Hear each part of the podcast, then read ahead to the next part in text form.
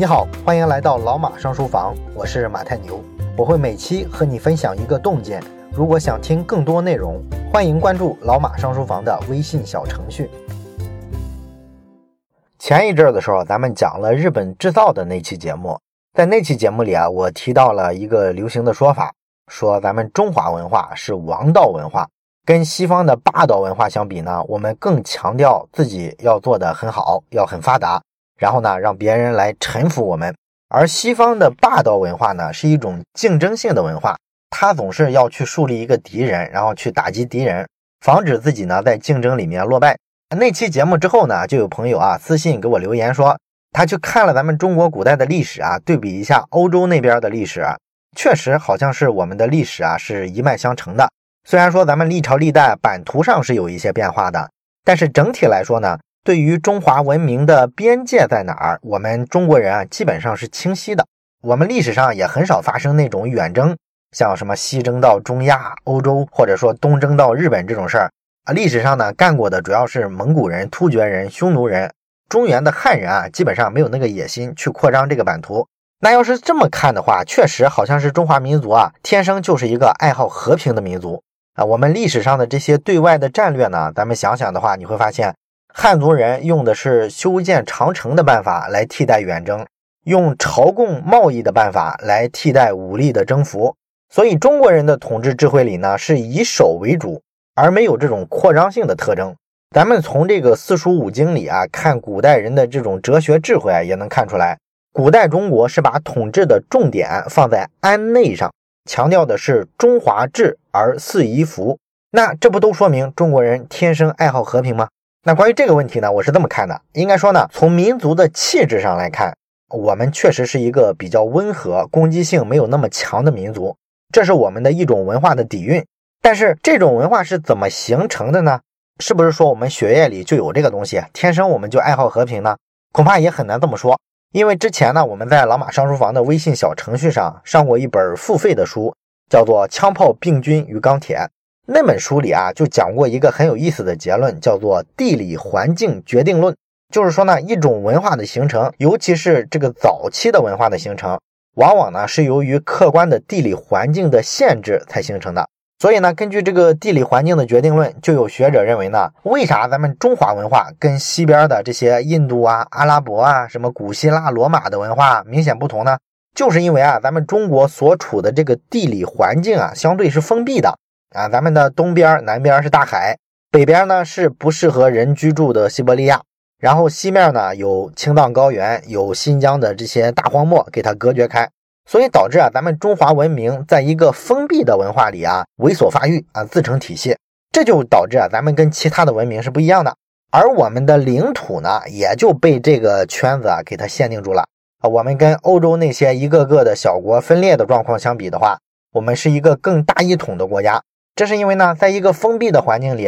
其实更容易出现这种赢家通吃的局面，更容易形成一个大一统的王朝和比较强势的皇权。当然了，这个体现在对外扩张上，就是我们中国人啊，想继续的扩大咱们的版图，其实也很难。周围都是些天堑，都是些大海，你扩张不出去。那么这样的一种环境下，咱们中国人呢，就形成了一种守城的文化。我们呢，不去侵略别人。对那种没完没了的扩张领土啊，也没有太大的兴趣。这个文化呢是这么形成的。这个呢是基于一种地理环境决定论的这种理论做出的一个解释啊。我认为呢这是很有道理的，因为所谓的一个民族骨子里的这种基因里的这种文化特征，不可能是真的生下来就带有的，一定是为了适应自己所处的这个生存环境啊，它才逐渐形成的。这个推理呢也是符合一般的文化演进的规律的。啊，当然了，一个社会、一个民族，它在特别成熟了之后，啊，人的一些主观的选择偏好，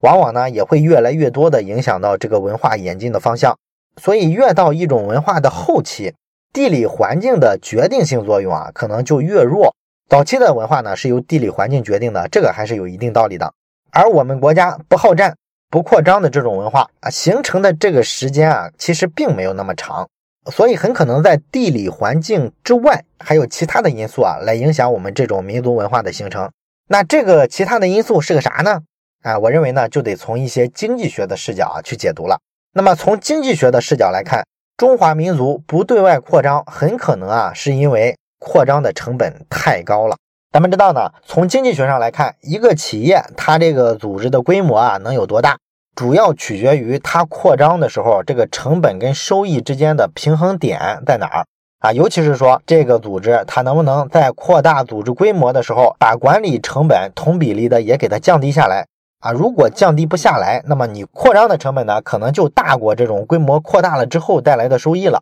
所以这个时候呢，这个组织啊就没法继续扩张了啊，它撑不下去。那么一个国家的规模成长，其实大抵来说啊也是如此。从最早的农业文明开始，统治者呢就已经明白了，你只要占领更多的土地，那么这个国家的实力啊就会变得更强大。因为在农业技术啊、农业生产率啊大规模的提高之前。农业经济的这个主要的收益呢，就来源于土地嘛。所以，一个帝国它的这个领土扩张的规模越大，可以耕种的土地的面积也就越多。那么，对于一个国家来说，产出就越多，国家呢可以征收的税收也就越多，这个帝国的实力啊就是越强大的。所以说，这时候对于咱们中华民族来说，像这些能够适合种地的区域啊，不断的扩张过去，就是一个理性的选择。啊，所以咱们看，从什么夏商周开始啊，咱们中国人活动的这个范围啊，就逐步的扩大，从黄河的中游逐渐的往南、往北、往东扩张。那么在先秦的文献里啊，咱们经常看到少数民族啊跟中原的这些诸侯国啊老是打仗。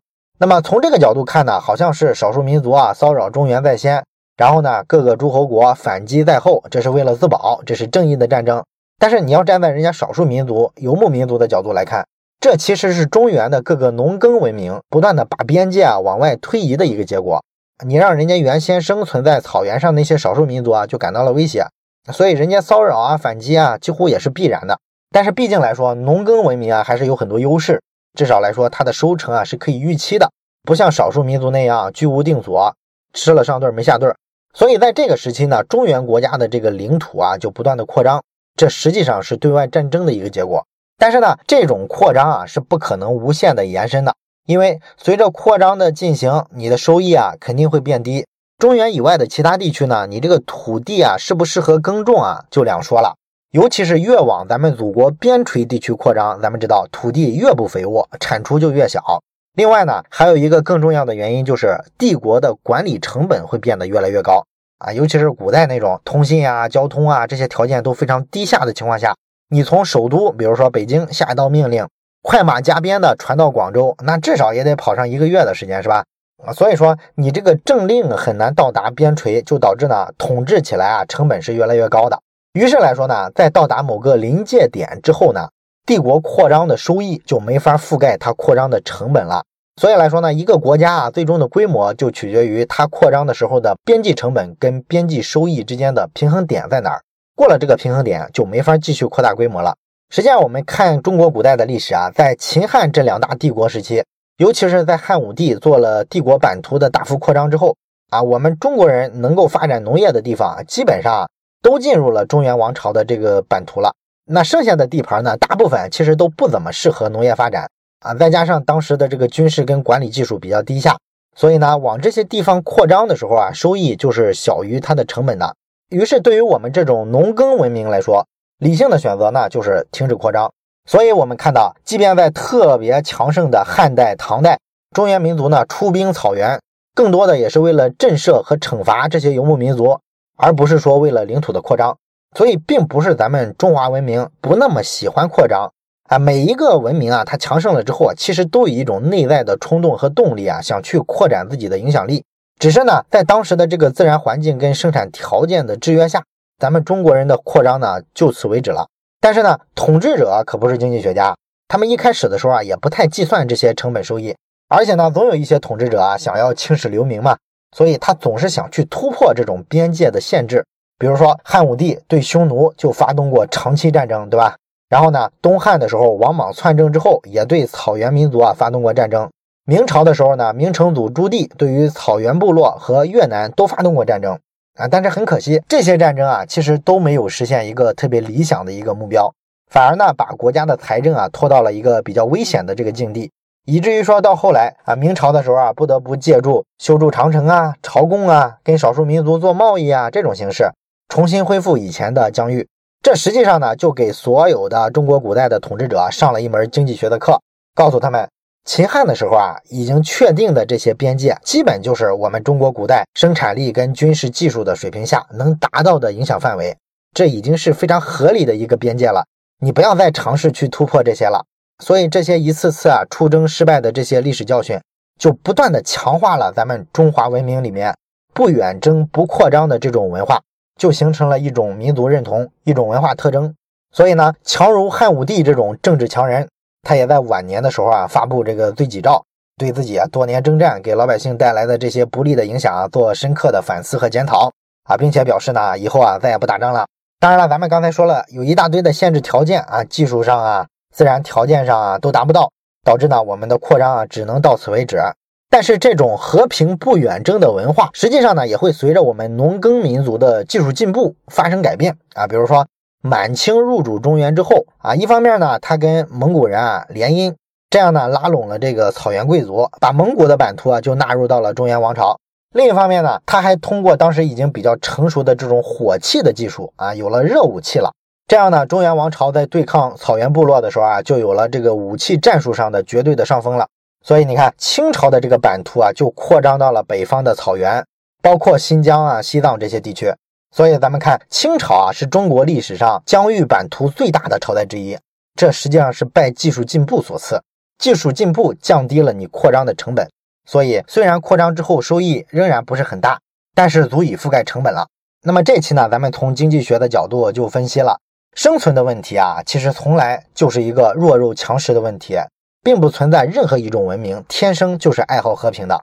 只不过呢，受制于当时的环境，尤其是军事技术跟管理技术水平不高的情况下，我们中国人能占领的土地已经占领了，所以呢，我们会去修长城、去和亲、去朝贡、去贸易，这类和平防御的政策就成为咱们对外政策的主流。这显然是一种理性的选择。好了，本期的内容就到这里。最后呢，我要跟大家说一个小福利啊，今天不是情人节嘛？那么我在老马上书房的微信公众号里呢，做了一个小的抽奖活动，我会抽出三位中奖的朋友。每一位中奖的朋友呢，我会送你一个老马上书房的付费年会员啊。老会员应该都知道，咱们的年会员价值是一百九十九元啊。有了年会员之后呢，你可以收听未来一年之内我讲过的全部五十本付费书啊。这也是为了感谢大家对老马上书房这么久以来的支持。我拿出一点微不足道的小福利来回馈一下各位忠实的用户。那么参与的方式呢？我再重复一下，是去老马商书房的微信公众号里面啊，找到情人节这一天发的一篇文章，叫做《情人节你该不该求婚》啊。在这篇文章底下呢，有详细的抽奖的规则跟领奖的方式。想听付费书的朋友呢，可以去公众号里面抽一把奖试一试。最后呢，祝各位有情人的、没情人的朋友情人节快乐！感谢你的收听，咱们下期再见。